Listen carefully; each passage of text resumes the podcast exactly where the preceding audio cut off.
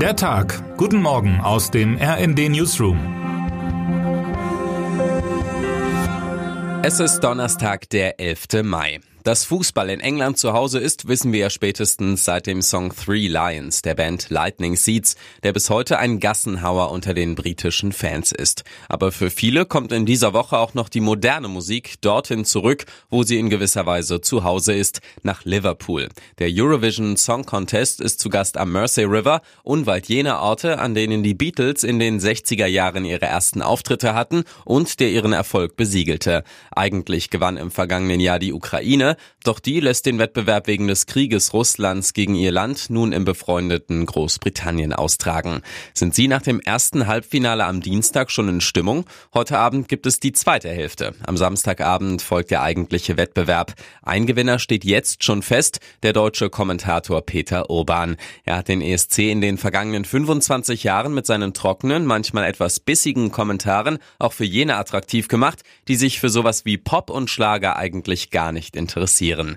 Mein Kollege Imre Grimm, der für das RND vor Ort ist, hat mit dem 75-jährigen Musikexperten gesprochen.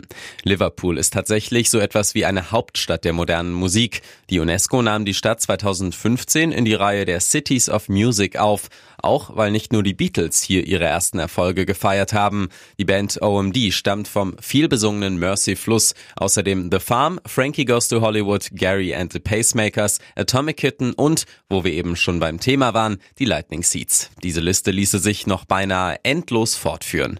Liverpool hat es seit jeher gut verstanden, sich vor allem mit den Fab Four zu vermarkten. Ich war erst vor kurzem wieder dort und es ist kaum möglich, sich dem Zauber der Beatles zu entziehen, selbst wenn man kein eingefleischter Fan ist. Vor dem berühmtesten Gebäude der Stadt, dem ikonischen Royal Liver Building aus dem Jahr 1911, stehen lebensgroße Statuen von John Lennon, Paul McCartney, George Harrison und Ringo Starr.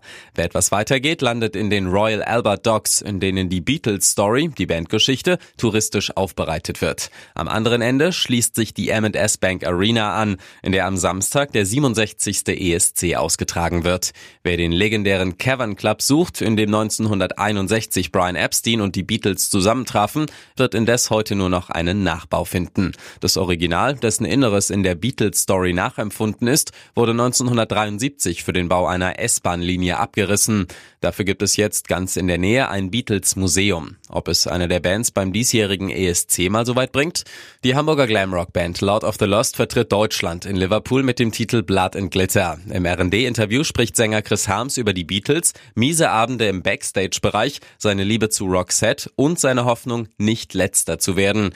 Nun hat Deutschland mit Gastgeber Großbritannien eines gemein. Beide Länder gelten meist nicht als aussichtsreichste Kandidaten auf einen der vorderen Plätze bei dem europaweiten Wettbewerb. Wie sieht es diesmal aus? Durchwachsen, wenn man Imre Grimms Einschätzungen richtig deutet. Aber wie er schreibt, dem stabilen Quintett darf man schon mal einen essentiellen ESC-Faktor attestieren, an dem es früheren Gesandten gebrach. Es fällt auf, ein Abo auf den letzten Platz hat Deutschland ohnehin nicht, findet ein anderer, Kommentator Peter Urban. Keiner mag Deutschland, das ist Blödsinn, sagt er. Wenn wir gut sind, dann mag uns Europa. Ein deutscher Beitrag hat sich in Liverpool ohnehin schon seit Jahren in die Herzen der Bewohner und Bewohnerinnen gespielt. Jürgen Klopp. Seitdem der Ex-Mainzer und Ex-Dortmunder 2015 Cheftrainer des FC Liverpool wurde, hat er sich zu so etwas wie einer Symbolfigur des Clubs entwickelt. Steigen Sie als Deutscher mal in Liverpool ins Taxi. Das Thema mit dem Fahrer oder der Fahrerin werden mit ziemlicher Sicherheit nicht die Beatles sein, sondern Klopp. Trotz jüngerer Kritik geben ihm die meisten immer noch die Höchstwertung. Zwölf Punkte für den Deutschen. Termine des Tages. Geld für den Staat. Bundesfinanzminister Lindner, FDP, wird heute um 15 Uhr in Berlin bekannt geben, was Bund, Länder und Gemeinden an Steuereinnahmen bis zum Jahr 2028 erwarten dürfen. Allein fürs nächste Jahr sollen es rund eine Billion Euro sein. Geld fürs Gaming. In Berlin wird heute Abend vom Verband der deutschen Games-Branche sowie der Bundesregierung der Deutsche Computerspielpreis vergeben. Verteilt auf 15 Kategorien steht Preisgeld in Höhe von insgesamt 800.000 Euro zur Verfügung. Was heute wichtig wird.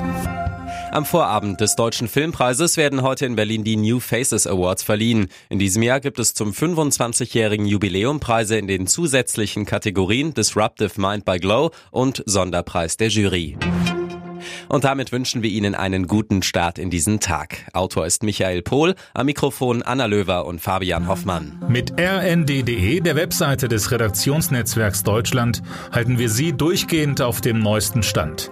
Alle Artikel aus diesem Newsletter finden Sie immer auf rnd.de slash der Tag.